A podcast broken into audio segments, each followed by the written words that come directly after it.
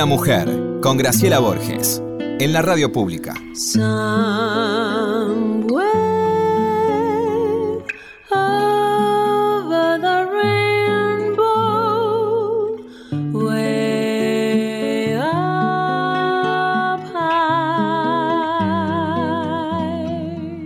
Hola Lore.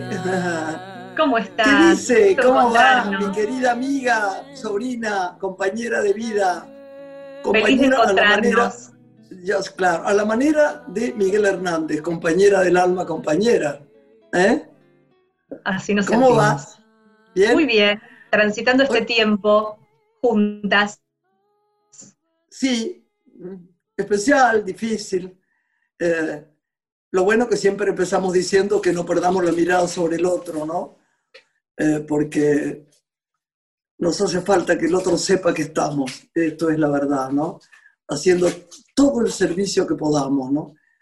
No teniendo los ojos distraídos, que me parece que es fundamental. Eh, hoy tenemos una invitada, yo la he seguido muchísimo porque a mí como actriz me parece preciosa y además, eh, debo decir, lo recordé hace muy poco, que mi hermano, tan buen mozo y que partió tan joven, Marcelo Zavala, mi hermano, estaba enamorado de ella. Así que se lo, donde esté su almita, se lo dedicamos este programa a él, que era tan precioso y que estoy segura que Leonora le hubiera gustado también. Eh, usted tiene que presentarla, yo dije nada más que el nombre, era un nombre que iba a tener Juan Cruz si era mujer, se iba a llamar Eleonora, porque mi madre se llama Leonor. En- y, yo quise ponerle un nombre parecido y Eleonora es un nombre que me parece extraordinario. Usted la presenta.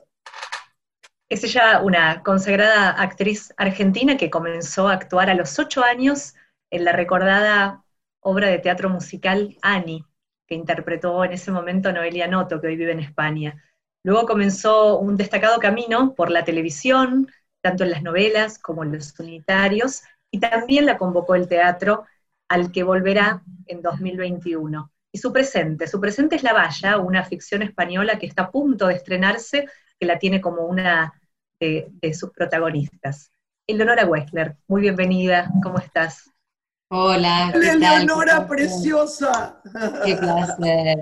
Qué lindo Hola, verlas. linda. ¿Cómo están?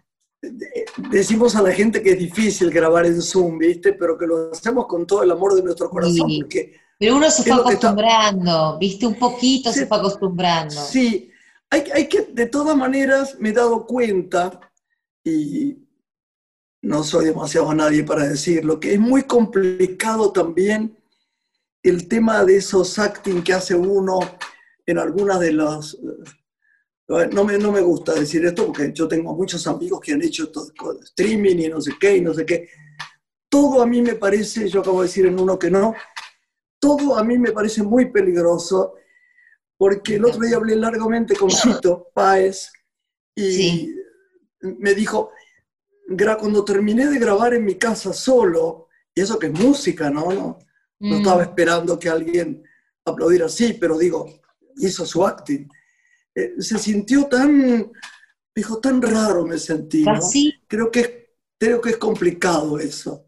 bueno, yo coincido con vos 100%, yo creo que, es, a ver, es algo que vino para quedarse, ¿no? Algo que, que- que va a quedarse, pero de ninguna manera puede reemplazar, por lo menos a- en mi visión, ¿no?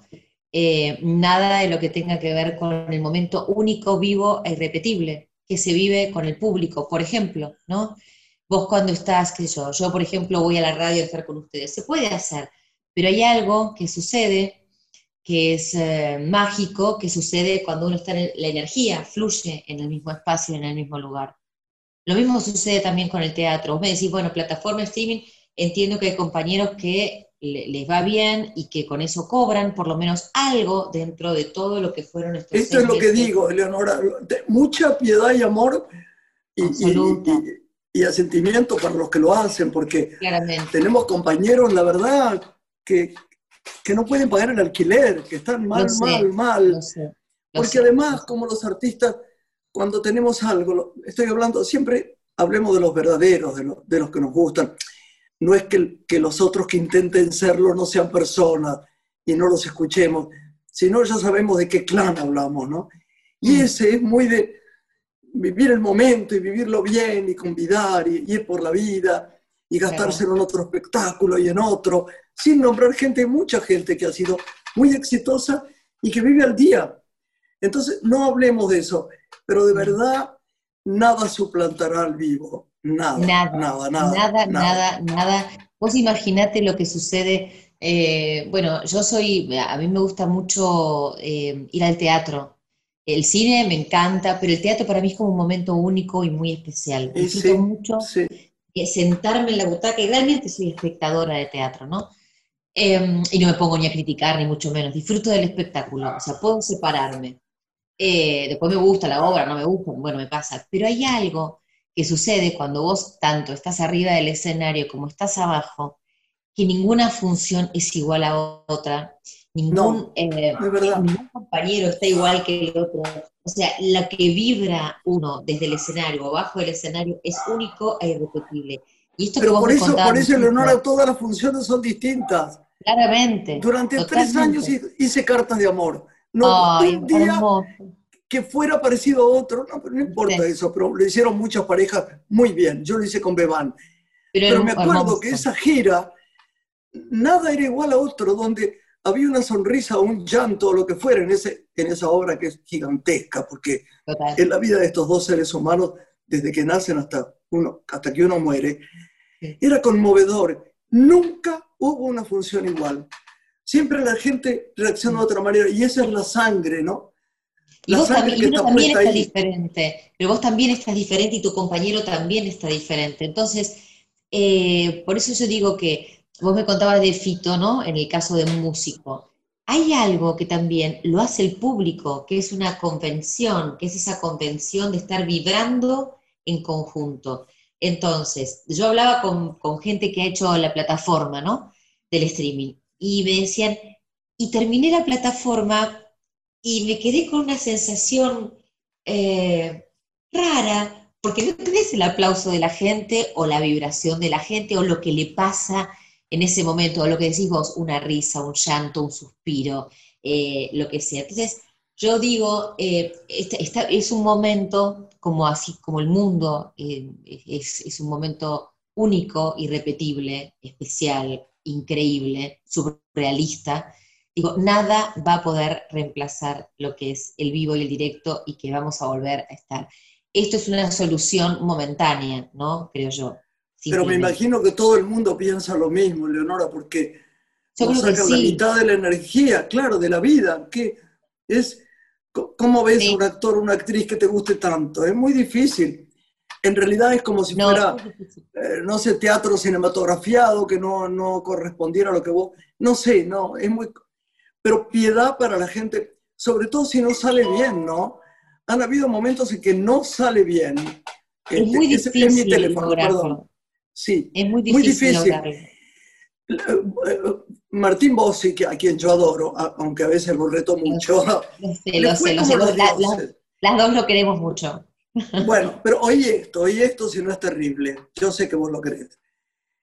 Hace, eh, hace el streaming. Sale y el primer día se corta, no sé qué, no iba bien. Y, lo insultaron en arameo. Entonces él tomó la gente. Muy justo. Durante, hoy me viene, 11 horas contestó a cada uno, perdón, señor, este, eh, en Gilberto, no sé qué, Pérez, por este drama que ha tenido de no pagar su vida. No, no, es un estrés múltiple. y le dije, ¿cómo te sentiste al final? Nada, no me di cuenta cómo era la cosa. Digo, y es así. Está bien, bienvenido. Yo me tenté, te digo, ¿eh? me llamaron hace meses. A mí también. Sí, sí. Y casi me tiento, porque dije, los actores cuando hay una película mía que el personaje decía cuando estamos eh, quietos, somos casi feos. Hay que, hay que estar en movimiento, hay que hacer, hay que crear. necesitamos, necesitamos. Claro, claro, esa vibración, ¿no? Yo tal vez haga Teatrix. Me parece que es otra manera de hacer las cosas, porque es una obra filmada. Es diferente. Bueno, a cuatro cámaras o tres cámaras, entonces he visto obras filmadas, están bien igual, o sea, por ejemplo, que yo, yo estaba haciendo en, dentro de las cosas que he hecho en la cuarentena, ¿no? Eh, había hecho un curso de Shakespeare, ¿no? Y justo me tocó hacer La Tempestad, que fue la... la Estabas extraordinaria. bueno, yo me veo ahora, gracias, pero me veo ahora digo, ¿viste? Gracias.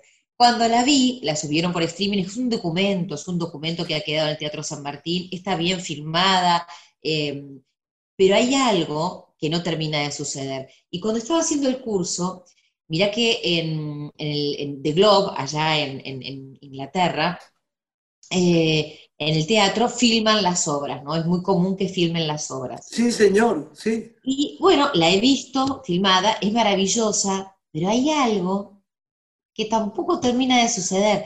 Está muy bien filmada, con planos cortos, con planos americanos, planos generales. O sea, lo podés ver como una especie de película, que no termina siendo una película, por supuesto.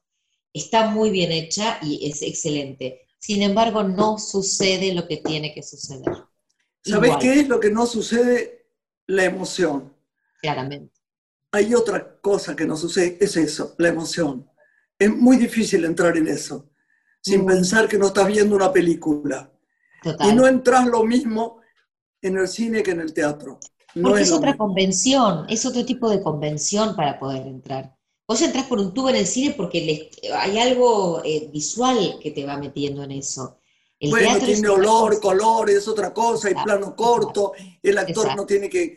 Por eso es tan difícil el cine. Cuando la gente me pregunta, ¿es difícil? Sí, digo, es difícil porque es comenzar con la toma 324 y tener un plano así, que te está diciendo de verdad, este, si tenés razón o no con, con, lo que estás sintiendo. Y el teatro tiene otra cosa también tan... Hay una frase que, contamos, ¿te acordás, eh, Lori? Que decíamos que el padre de Vanessa Redgrave, el, gran uh, Michael Redgrave, decía, comparar el teatro con el cine es como comparar el caballo con el automóvil. en, en, lo que cada uno va no es comparable. No le pedís a un caballo que vaya tan rápido como un auto, y a un auto que tenga la vibración y la sangre debajo tuyo que tiene un caballo. no se puede comparar. Épocas difíciles está Bueno, yo te entrego a Lorenita, que ahí está, muy seria, con sus anteojitos, y se va a preguntar algunas cosas que a mí me encantaría preguntarte también. Bueno, en sintonía, Eleonora, con lo que estaba escuchando, conversaban hace pocos días eh, más de 2.600 actores y actrices reclamaron, ¿no? mediante una carta abierta al gobierno, la situación del sector, básicamente porque mencionan que hay un índice de desocupación ya del 90%. ¿Cómo sentís que va a fluir esta realidad en cuanto a los protocolos que se puedan implementar para ustedes para que puedan empezar a trabajar? Bueno, esto ocurrió recién ahora que se han puesto de acuerdo con el tema de los protocolos, o sea, fue, o sea, yo sé que vienen trabajando hace mucho, pero la verdad que fueron cinco meses, es mucho tiempo. Eh, a ver, eh, estamos frente a algo complejo, difícil, eh, que creo que nadie sabe porque hay rebrotes por todos lados, porque se ha empezado a trabajar afuera. Tengo amigos que, trabajan en, Europa, por ejemplo, y están trabajando.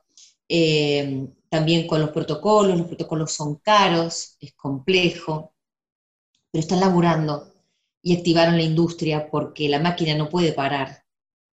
El teatro es más complejo. Eh, el tema de los, teatristas, ¿no? Pienso en mis compañeros de teatro independiente, fundamentalmente sosteniendo las salas. Eh, sé que se ha dado algún subsidio, no sé exactamente qué terminó dándose o qué no, porque en un momento tuve reuniones también con, la gente del gobierno de la ciudad, em, pero pienso en los teatros cerrados, grandes empresarios también, los empresarios de teatro comercial con los teatros cerrados, manteniendo tú una estructura enorme creo que va a tardar, mm, podés abrir el teatro, pero no sé qué va a pasar con la gente, ¿no? Si la gente va a ir o no va a ir. Pero las salas tienen que abrirse, ya tienen que abrirse. Sea vos decidís si vas a ir, ¿no? Con el protocolo necesario. Sé que estaba el, protocolo para, para el streaming, no sé cómo va a ser el protocolo para volver al teatro. En cuanto a, mm, al audiovisual, que es lo que realmente podría realmente generarse ahora, podría empezar, Recién ahora yo me enteré que eh, la asociación aprobó el protocolo en conjunto con varias otras organizaciones. Em, fue difícil, evidentemente, ponerse de acuerdo em, y todavía estamos en veremos. O sea, yo hablo por mí eh, personalmente, yo antes de que empezara la pandemia estaba con una publicidad para filmar estaba filmando una película que le faltaba una coproducción con Canadá, que le faltaban eh, dos semanas y media para terminar la filmación. Ay, Dios mío. Imagínate, y encima la película, te cuento, eh, era un mundo en las milongas, en el tango. Así que imagínate mm. encima el tema de la cercanía y el contacto, ¿no? Mm. Eh, y hablo con la directora bastante seguido, ella está en Canadá ahora, es Alison Murray, un encanto de mujer, de directora hermosa, que le tardó siete años en poder empezar a filmar su película. Em, después de eso tenía una película que era en Mendoza, que era sobre trata de blancas, muy interesante, era fuerte. Em, eh, fui a probarme el vestuario, todo quedó en la nada Tenía en el teatro, en el Cervantes, unos monólogos maravillosos que no sé si ustedes fueron a verlos, que era Teoría King Kong. Eh, no, pero King Kong se va a hacer, ¿no? Se va a hacer el año que viene, eso es, bueno, me dieron la fecha para el año que viene, que es como increíble, viste que te dicen, el 27 de mayo del 2021 estás estrenando en la sala eh, María Guerrero del para, para, Nos, contó Rita Cortés el otro día. Ah, les contó Rita, claro, porque vamos a compartir, porque somos cuatro actrices haciendo eh, es la misma autora que hace los monólogos de teoría King Kong, que es Virginie Despentes, creo que es la autora. Son muy interesantes. Yo quiero saber qué es la historia de los Bueno, son monólogos recontra feministas, pero en el buen sentido feministas, eh, donde hablan del lugar de la mujer eh, en diferentes situaciones. Una habla de una puta, una habla del lugar de la mujer frente a cómo tiene que ser con los hombres. Bueno, yo vi dos nada más, son cuatro, pero son eh, provocadores eh, muy perturbadores y muy empáticos también, y están tan bien escritos.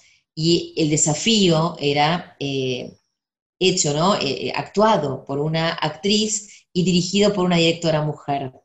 Cuando yo lo fui a ver, que lo estaba haciendo Andrea Bonelli, que estaba maravillosa, ella solita en la sala María Guerrero, vieron que es una sala gigante, enorme, hermosa del Cervantes. Hermosa, qué bárbaro Cervantes. Y Andrea es divina, la verdad. Divina, y no sabes cómo estaba en este monólogo.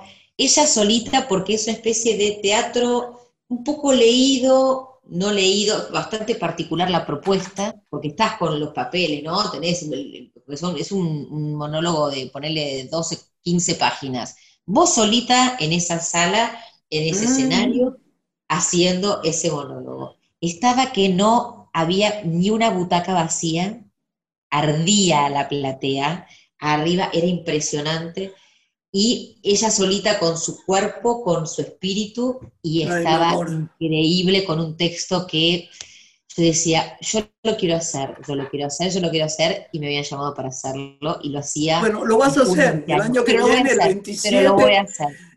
el 27, 27 de, mayo, de mayo, de mayo. Ya, ya tienen la entrada a las dos para venir. Qué bueno.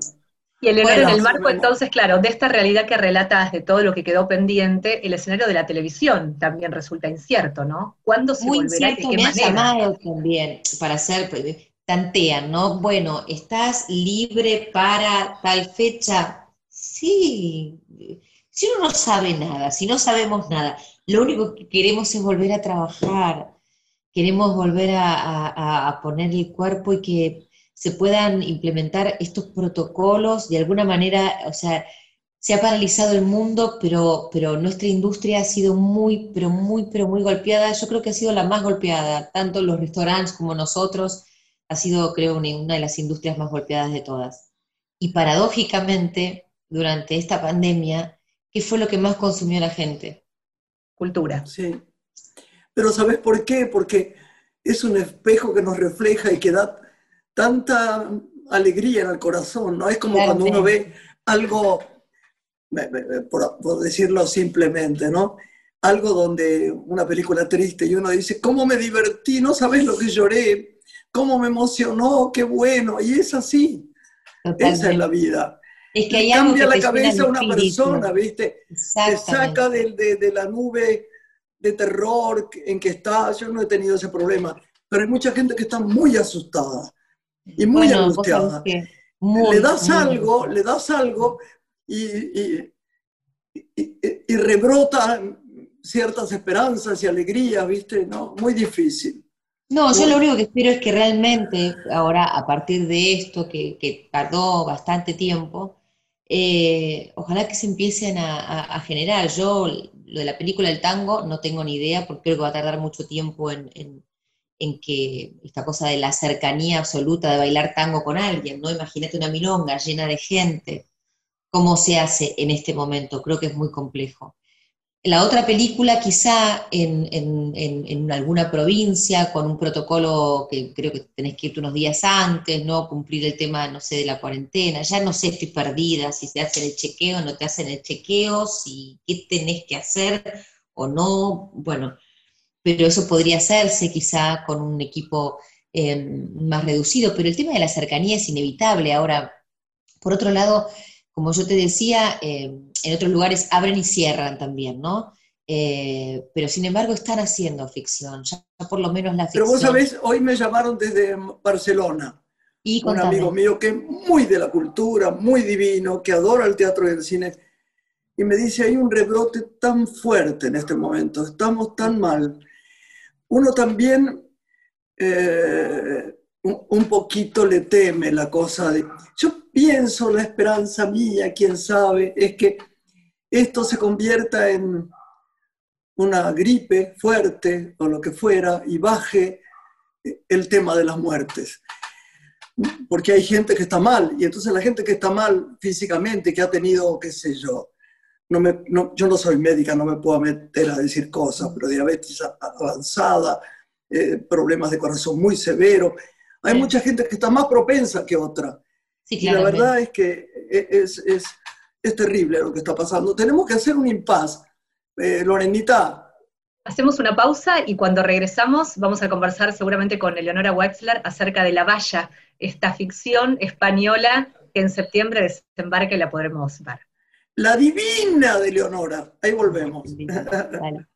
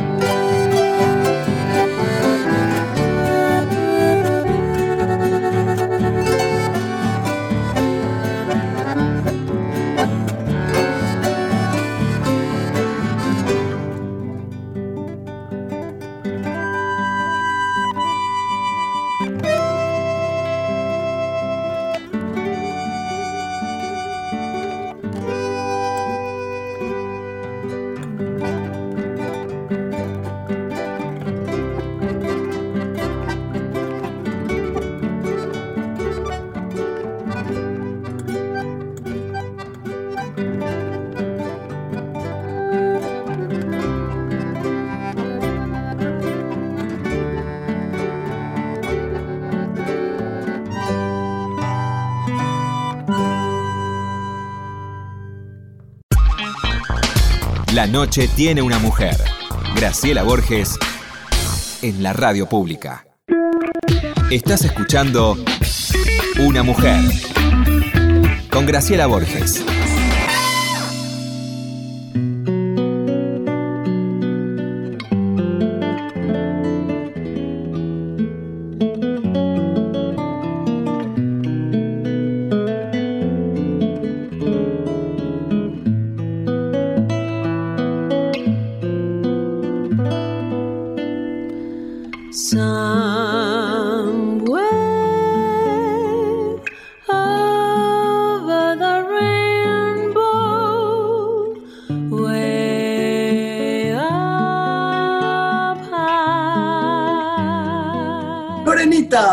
Acá con esta belleza de actriz.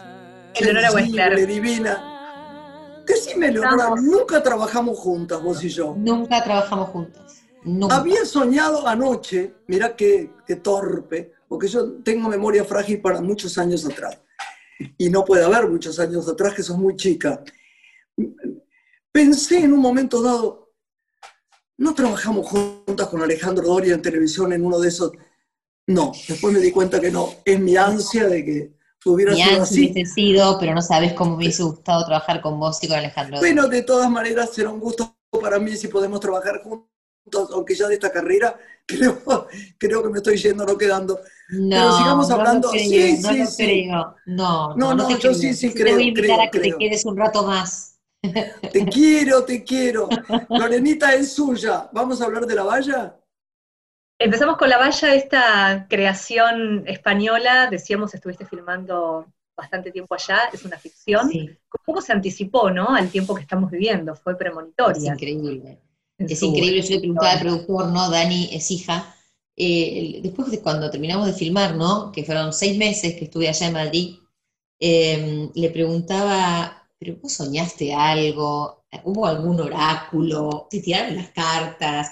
Digo, ¿qué pasó? Porque eh, eh, se adelantó en el tiempo un año, un año. O sea, bueno, acá hay, hay un- una tercera guerra mundial, acá podríamos decir que la guerra serían los, los microbios, las bacterias, no sé. Increíble. Eh, una ¿no? Increíble. Hubo una tercera guerra mundial, hay una nueva España, donde está dividida por una valla, por un muro, donde de un lado está la gente poderosa con recursos y del otro lado está la gente sin recursos, pobre, donde no hay agua, donde hay desabastecimiento, donde hay eh, toque de queda, donde hay eh, un gobierno teóricamente democrático que es mentira, que es totalmente dictatorial, y donde hay fundamentalmente un virus que está matando a la gente, que se llama norovirus, Yo no puedo creer. te lo juro. Eh, yo soy, en el mi personaje es la mujer del ministro de Salud. Yo tengo Ah. un centro de investigaciones médicas, mi personaje se llama Alma, Alma Durán, eh, y su objetivo es, escuchate esto, el objetivo es que ella encuentre el antígeno, el antídoto, para encontrar la vacuna para ese norovirus. Ay, yo no puedo creer, no, no puedo creer. Y te voy a contar varias cosas, así anécdotas, ¿no? En un momento un personaje se contagia, ¿no? Entonces nos ponen estos trajecitos que ten- los que tienen los médicos ahora, con las Sí, botitas, claro. con las máscaras, con el... Yo decía, pero chicos, ¿no es demasiado? Le digo, paren, esto no es mucho. Qué Viene increíble. un personaje todo así como entubado, y yo decía, paren, ¿qué es esto? Esto es ciencia ficción, decía yo. O sea... No se puede creer. todo no esto creer. un año después es todo lo que estamos viendo ahora surrealista, porque las primeras veces que yo salía, y todavía me sigue pasando algunas veces, cuando nos veo a todos con barbijo, salir a la Yo me calle, pasó ayer. Ayer Ah. tuve que ir a un médico, por primera vez salí en mucho tiempo y me impresionó. Digo, qué raro se los ve a todos con barbijo. Que mejor que lo tengan, ¿no? Por favor. Y claro que Pero sí, no te acercabas a nadie, es ¿viste? una película, no es una, no es una película que la viste en algún momento y vos dijiste, para, no, esto no, no". y Sí, todos de repente con qué exageración, qué exageración. y te cuento Los otra más. americanos que hacen eso. Total, Y les Increíble. cuento otra que me pasó, que esto fue un agregado mío, que no sé por qué me pasó. En un momento eh, mi personaje, bueno, hay una gran revuelta ¿no? en el pueblo, una gran revolución en ese momento, la gente sale a las calles porque ella finalmente encuentra de- el, el antígeno para la vacuna, que es de una forma bastante particular, no lo puedo contar porque lo voy a espolear. No, no, no. Se Eh, estrenará ya, además. se estrena ahora en septiembre en Antena 3 y después en Netflix, así que la van a poder ver pronto. Ahora está en Netflix, la quiero ver ya. No, todavía no. Primero Ah. tiene que estrenarse por el abierto, por Antena 3. Ah, perfecto, Después de. Antena 3 sale enseguida en Netflix. Pero, pero escuchá lo que me pasa. Eh, mi personaje está mirando la televisión y hay una gran revuelta y la gente sale con el barbijo y su- diciéndoles a toda la gente que se cuiden, que tienen que protegerse, que todos por favor salgan con su barbijo, con la máscara. Y yo, mi personaje, que no lo tenía que decir, agregué, lo agregué sola. Y los guantes, ¿por qué no tienen guantes? No, no se puede creer. No se puede creer, Eleonora. Muy, muy, muy increíble, muy increíble. Eh, eh, cuando la gente lo vea, mira, le iban a pasar la serie en marzo, abril. No la pasaron porque recuerda que en ese momento estaba muriendo mucha cantidad de gente en España, el brote Claro más grande sí. allá en España. Sí, sí. Entonces, sí. imagínate meterles esta serie en ese momento, ¿no? Entonces ahora con un poco con el diario del lunes, donde las cosas pasaron a otro plano, más allá de los rebrotes y que ya no, es tan, no está tan grave la situación, la van a pasar ahora en septiembre. Eh, Eleonora, ¿qué te parece si recordamos? Después no, no seguís contando porque es difícil grabar así, pero lo hacemos con mucho corazón. Demos las gracias a, a- a la maravilla que tenemos, claro, exacto. No se puede toda la creer labor que Sagay. está haciendo. No, no, ¿A no. qué? Perdón, ¿a quién? Sagay. A Sagay y toda la Ah, gestión que está claro, haciendo para sí. ayudar a los a artistas. Sagay, la gestión que está haciendo Sagay es maravillosa, está ayudando, bueno, en un momento yo llamé porque eh, eh, confío mucho en la gestión que hace Sagay, eh, que vino haciendo, que viene peleando, que viene peleando ahora por el tema de la plataforma, lo, lo que ha ganado Sagay, nuestro derecho de propiedad intelectual, realmente lo han logrado ellos. Eh, y ahora están, están peleando por el tema de las plataformas, ¿no? Porque las Sí, plataformas señor, sí, porque en señor. este momento nosotros, como en otras partes del mundo, estaríamos cobrando en cualquier plataforma que estaría nuestra imagen, que saliera lo que estábamos haciendo, estaríamos Se cobrando cobra. dinero y de eso Sí. se, podría, se podría vivir. Eh, lo está peleando, pero a fondo, y sé que lo va a lograr. Yo te cuento un detalle que es muy lindo, les cuento un detalle que fue muy lindo que hicieron y que yo pedí colaborar también porque me enteré eh, por medio de unos compañeros. Eh, llamé en un momento a ver de qué manera podía colaborar, ¿no? Sí, sí. Y ahí me enteré que estaban haciendo llamados a Sí, todos los sí. socios. De hecho, a mí me llamaron preguntándome, cualquier actor, cual- eh, cualquier actor que quería colaborar, uno de los actores me llama y me dice, hola, Eleonora, soy de la, de la Fundación Sagay. Hola, le digo, ¿qué tal? Quería saber cómo estabas, simplemente cómo estabas atravesando la pandemia. Sí, sí. Y Sí. sentí tan bien, porque... Te hace falta algo, ¿viste? pero, ¿qué, qué Te hace- necesitas? ah, Te dicen eso, te hace ¿Necesitas falta algo, algo? tenés, te tengo que llevar algo. Bueno, de hecho, me, me- me- me- me sensibilizó tanto, me pareció tan lindo gesto, ¿no? Desde las cabezas de, de, de Sagay, hacer esto, que yo me ofrecí también a, a- a llamar. Me tocó llamar a cinco o seis personas, eh, donde obviamente uno anota, hay una ficha, eso hace una ficha, donde en casos se podían llevar alimentos, o sea, los Sí. abastecerían por alimentos Sí. en el caso de necesitarlos. En el caso de la medicación, medicamentos, también los ayudaban con los medicamentos. Sí, Hay un señor. espacio de asistencia también psicológica en el caso de que se necesite. Sí, claro. Eh, hay, un, hay un bono para gente mayor de 80 años también. O sea, lo que está haciendo Sagay Una es, maravilla. es una maravilla. Maravilla. De Yo hecho, voy a hacer una cosa ahora con Luis Machín, también Ah. como, como una especie de maestría, una, una clase para alumnos, también con Zoom. Me, me da mucha alegría colaborar con lo que me pidan.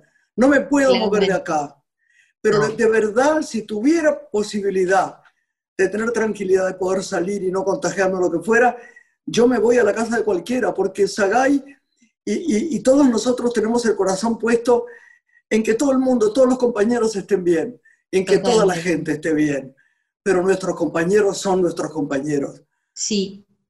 Bueno, ahora, ahora es momento complejo y yo espero que con esto, o por lo menos es lo que esperamos, que, que se pueda empezar a reactivar. Yo creo que, y confío, no sé si es un deseo o que, va a empezar a reactivarse. Yo creo que viene la primavera y que va a empezar esto a, reactivarse. Que Todos necesitamos que se reactiven, desde no- nosotros, los actores, desde los productores, desde los directores, desde la gente que está atrás de cámara, que también vive día a día. Hay muchos compañeros que están atrás de cámara Muchos, que, muchos, muchos que la están En el cine lo mismo, viste, los equipos enteros de, de- de- de filmación. Exacto. Gente que uno ama, cameramas divinos, jefe de fotografía, el mundo entero de la cultura. El mundo entero de la cultura. Pero bueno, hay que tener fe, ¿no? Como siempre, hay que tener esperanza y tratar de, de pensar en positivo y que, y que pronto esto se va a reactivar. De alguna manera se tiene que reactivar. ¿Sabés cuál es lo difícil? Es contagiar al otro de la esperanza. Por eso estoy tan enojada con gente que se niega a reconocer que esto es, es un, un bicho, como digo yo, que nos humilla. Hay una persona, no importa quién, pero la nombraría con gusto porque la detesto ya, que Dios me perdone, que vive diciendo que, bueno, no, la vacuna jamás, viste que son esos hippies de, mm, del La vacuna diablo. jamás, dice, la vacuna Que, jamás. claro, jamás. No, las vacunas en el mundo no. Eh, No existen las muertes. Eh, No es verdad.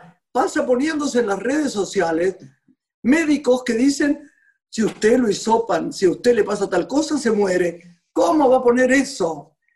¿Cómo van a poner eso? Los, estos que odian las vacunas son los mismos que dicen, cuando son chiquitas, la- no, no, no le pongo ninguna vacuna de la, de la- de que- del sarampión ni de no. ¿Qué es esto? Bueno, yo ¿Dónde no, no ¿Cómo eso. es? Si vos vivieras, si vos vivieras en un lugar aislado de la, del mundo, te entiendo, bueno, po- po- po- pero dentro de una sociedad creo que es imposible, ¿no? No, no lo entiendo. Lore, Y Leonora, otro de tus territorios, más allá de lo artístico, son los animales, ¿no? Caballos. Bravo. También colaboras, colaboras con refugios, sos parte, Sí. ¿no? De esta comunidad de, Sí, de defensa de los derechos de los animales. Claramente, hay, bueno, muchas campañas. Hay, hay algo que, que hice hace poquitito, que es la educación en derecho de animales. No hay educación sobre los derechos No, animales. no. Entonces, por eso hay tanto maltrato animal, hay cantidad, ¿no? de, de- de- de crueldad eh, con respecto a los animales, que no hay seres más fieles, eh, más leales y más hermosos que los Que animales. pidan nada, no piden nada, solamente te dan compañía. amor. Ellos Tienen amor. alma. Los animales sí. tienen alma, chicos. Claro que sí, claro que sí, claro que sí. Y mm, bueno, tanto mi hija como, como yo somos fieles eh, eh, defensoras y yo sí colaboro con, con- con refugios, con campañas, con las campañas también de castración, que es muy importante. Hemos presentado, bueno, no ha salido la ley también en el, en el Congreso, ¿no? Para, hay que reformar la ley, pero no, no, no nos dieron pelota. No, Este, no, yo lo sé. no. eh, Hemos luchado mucho con Nora Portela, por ejemplo, la lucha. Bueno, Nora, Nora, Nora es, te digo, me saco el sombrero porque si hay alguien que se desvive, estamos en un chat con Nora en conjunto, ¿no? Eh, nos- lo que yo veo que hace Nora es impresionante. Ella sale corriendo y de repente necesitan en E6 a los caballos de 6 a lo que pasó con Cree en ese momento. Sí, señor, los sí. fardos, ella se metió en el lugar, ella pone el cuerpo. eh, y sé que es ha una peleado diosa, es un una diosa, una gran defensora, gran, gran defensora. Eh, difícil también, tema complejo, pero, pero también sé que, que hay más concientización y creo que sería importante el tema de educar. Eh, Todo, eh, la educación es la base de todo, ¿no? En realidad. Absolutamente. Entonces, si vos educás desde chicos eh, en, en cuidar a los animales y entender que, que tienen alma, como dice Graciela, que son seres con alma, creo que habría mucho menos maltrato animal. Sí, De hecho, sí, hay un libro sí. muy hermoso que se llama Androzoología, que es justamente la relación ¿no? que estudia al hombre con el animal, que escribió Marcos Díaz Videla, que habla de esto, que de, hecho hoy se está hablando más de animales de compañía que de mascotas, porque el animal de compañía es cuando uno realmente incorpora al animal desde un lugar de cuidado a una familia, ¿no? Y lo incluye como un integrante más. Habla incluso este libro algo muy lindo que es en este tiempo de pandemia muchas familias han adoptado o comprado animales para los chicos. Muchísimo, muchísimo. Claro. Y que creen que en realidad la responsabilidad para el niño es asumir el cuidado de la mascota. Y no debería ser así. Que uno no, No. debería hacerse cargo y responsable de la mascota. Integra una familia ese animal.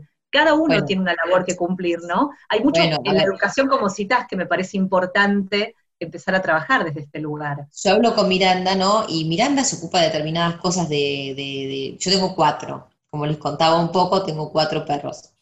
Eh, tengo cuatro hembritas y un machito. Eh, esos eh, son mi familia, son nuestra familia. Cada uno tiene su rol, cada uno tiene su personalidad muy marcada.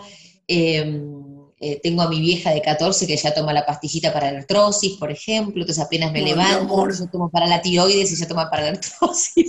¡Qué genial! Este, y Miranda cumple su rol con ellos. O le toca pasear, por ejemplo, a Ámbar y a Reina. Bueno, hoy sacas vos, dale, sí. Después yo lo saco de una vuelta a Elvis y a, y a Inti. Perfecto. Eh, juntar sus necesidades. O les diste de comer a los perruquis, sí, ya les di de comer. O sea, es el, el rol dentro de la familia. Ellos ocupan, ellos son familia, absolutamente familia, pero siempre para La mí vida es distinta cuando uno tiene, lo sabemos las tres que estamos hablando Sí. acá. La Sí. vida es distinta con animales. Yo Esta no- pandemia hubiera sido completamente diferente para mí Sí, sin mis animales, sí. te cuento. Sí, sí, sí, sí, estoy de acuerdo. Sí, claro. Y algo muy lindo, hablando de este libro que les contaba, que me, me pareció interesante también rescatar, es que esta buena relación que uno puede tener de adulto con un animal, dice el especialista, que tiene que ver con la relación que uno de chico ha tenido con los animales. Si uno ha visto a sus padres, a sus allegados cuidar un animal, seguramente de grande va a tener el mismo comportamiento. Cómo ellos en este tiempo de pandemia están tan estresados. Reciben del adulto la ansiedad, la angustia, la inquietud, y así reciben se todo. manifiestan, ¿no? Y así lo viven. Yo estoy convencida, eh, yo- los cuatro conviven bien, o sea, ahora estamos muy pegados, ¿no? Porque el, el hecho de salir poco, salir menos, por- bueno, yo salgo, ¿no? Voy a hacer mis cosas, las cosas, los trámites, voy a hacer las compras, siempre fui muy salidera y me, me- gusta mucho este, ir de acá para allá, pero bueno, todo eso obviamente se modificó un montón. Eh, pero estamos como muy pegados con, con, con los animales. Y yo digo, bueno, ¿cómo va a ser ahora para ellos eh, cuando esto pase, no? Porque de alguna Hablamos manera, de eso. Sí. digo, Cuando, están cuando no pegados a todo el día pegados, ¿no? Sí, claro. Exactamente. Digo, hacer un cambio tanto para nosotros, volver a una rutina diferente también, y para ellos también va a ser un gran cambio, seguro. Bueno, los etólogos dicen que hay que empezar a manejar esos tiempos que teníamos antes, dejarlos un ratito solos, para que entiendan Sí. que a la rutina algún día vamos a volver, ¿no? Porque también Sí. necesitan sus espacios de soledad, sus tiempos. Hay que A mí me cuesta igual, ¿eh? Me cuesta. De hecho, por ejemplo, voy a algún lado, ¿no? Y ya pienso, estoy pensando, uy, ya hace muchas horas que están solitos. Igual nosotros en esta casa, sí, claro, claro. Es- claro, son distintos, claro. son, familias. Por favor, que no crea la gente que está oyendo, porque siempre hay alguien, alguien que contesta, y los niñitos que están mal. Ay, Nosotros sí, queremos pero que el ya no Ya no hago caso no, eso. eh, eh, Que hacemos cada uno que se ocupe de lo que quiera ocuparse. Si vos querés ocuparte de los niñitos, ocupate de los niñitos. No critiques a nadie, porque cada uno hace de corazón lo que su labor con amor, claro, absolutamente. Me ha pasado Claro. muchas veces. En las redes sociales, sobre todo.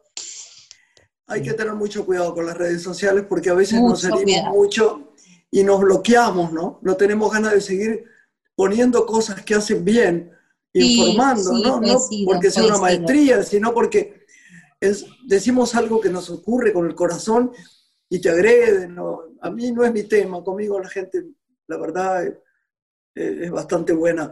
Pero a veces no entienden. No, a mí me han agredido entienden. bastante, a mí me han agredido bastante, eh, eh, no, no, por ahí en cosas que son un poco picantes, con el tema de, más que nada, de- de- del aborto legal, seguro y gratuito, que estarás al tanto, estarán al tanto, obviamente. Bueno, ahí cuando fueron las campañas y todo eso, la gente se pone, yo, cualquiera puede pensar, yo, yo de- o- acepto la opinión de cualquiera, pero no me agredas, Sí, ¿verdad? ¿me entendés?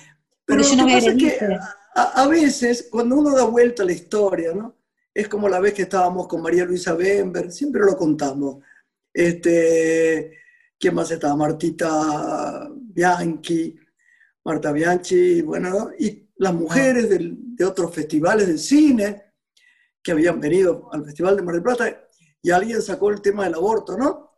En muchos años, hace muchos años. Y yo dije, ay, no, qué horror. Entonces hubo un silencio.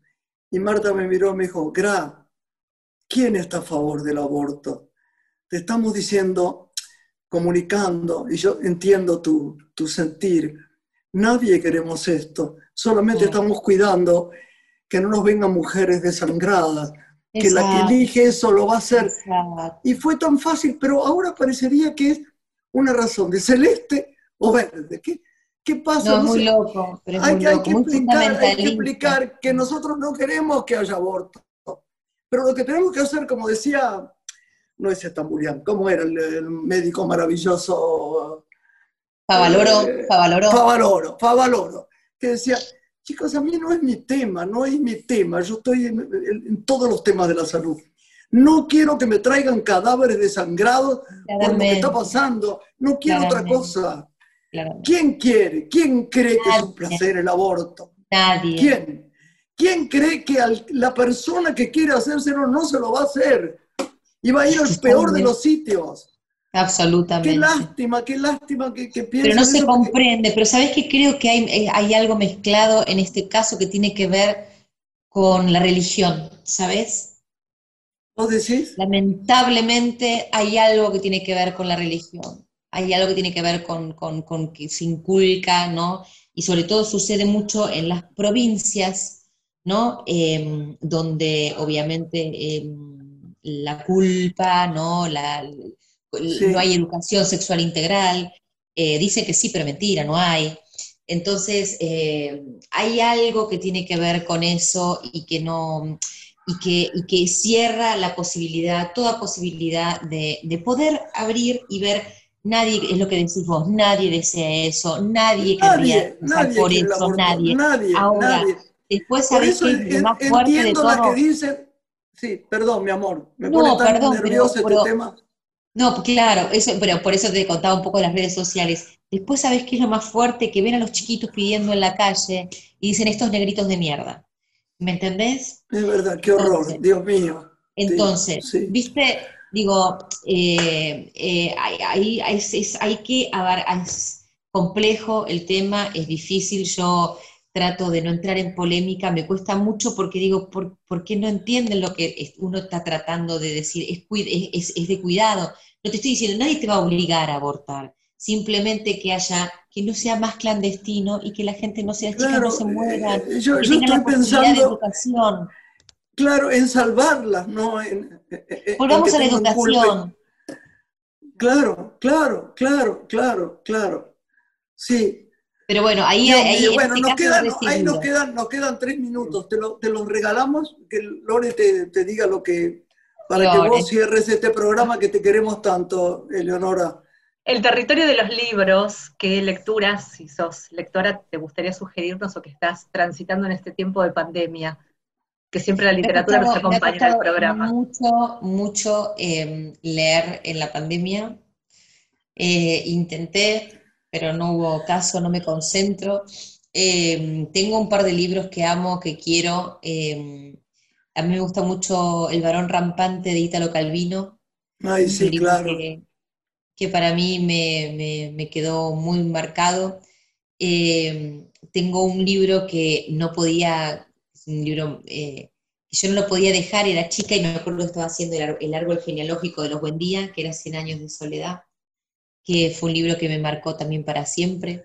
Mucho. Eh, Madame Bovary, para mí es un libro De delicioso, Delicioso.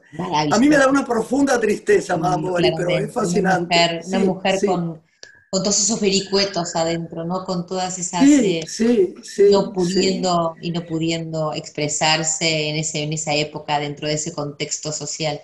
Em, después eh, hay mucho me gusta Jane Austen, por ejemplo, una autora que me gustaba mucho. Em, y de lo nuevo, nuevo, nuevo, no tengo idea porque no tengo libros, no sé la, la cantidad de libros que tengo para leer y no, no, no, no, no me pude enganchar. Uno de estos días vamos a hablar de las argentinas que escriben, porque hay unas escritoras Eh, fenomenales, la verdad, no sabes. Maravillosas, Después te voy a, te voy a pasar alguno por, por WhatsApp privado, que me gustaría que te manden el libro, aunque tengas pocas ganas de leer ahora. Si antes de dormir lees dos paginitas, te vas a entusiasmar mucho porque vos sos una lectora. Sí, claro que Entonces, sí. Eso no se olvida nunca, ¿no? Nos tenemos que ir, ¿no? Nos parece despedimos, a mí? sí. Eleonora, te queremos. Nos vamos. También a ustedes. Gracias. Un placer Nos enorme. seguimos en las redes sociales, Nos en seguimos en las redes sociales con amor. siempre con amor y con alegría. Siempre. Lorenita, te quiero. Gracias, ambas. Gracias, Lorenzo, hasta Hasta pronto. Hasta el martes. Gracias. Chao. Un cariño. Adiós, adiós. Gracias por todo. Placer. Chao. Una mujer se ha perdido. Conocer el delirio y el polvo. Se ha perdido esta bella locura, su breve cintura debajo de mí. Se ha perdido mi forma de amar. Se ha perdido mi huella en su mar. Veo una luz que vacila y promete dejarnos a oscuras. Veo un perro ladrando a la luna con otra figura que recuerda a mí. Veo más, veo que no me halló. Veo más, veo que se perdió. La cobardía es asunto de los hombres, no de los amantes.